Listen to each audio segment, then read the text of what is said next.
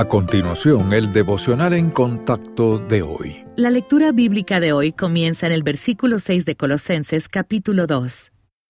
Por tanto, de la manera que habéis recibido al Señor Jesucristo, andad en Él, arraigados y sobreedificados en Él, y confirmados en la fe, así como habéis sido enseñados, abundando en acciones de gracias.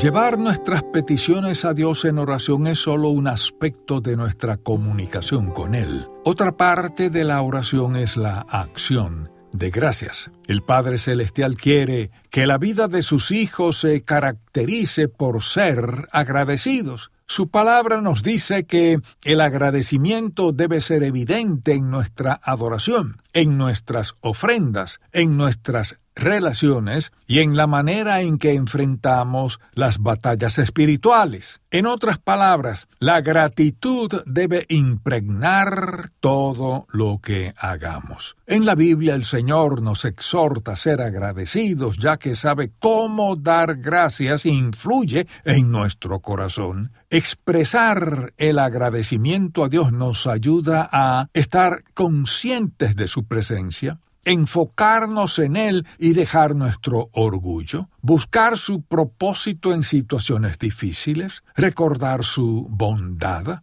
depender de Él continuamente, sustituir la ansiedad por la paz y el gozo. Si bien ser agradecidos en los momentos felices y en los difíciles hará que nuestra vida sea más gratificante y llena de propósito, también hará que el nombre de Dios sea glorificado.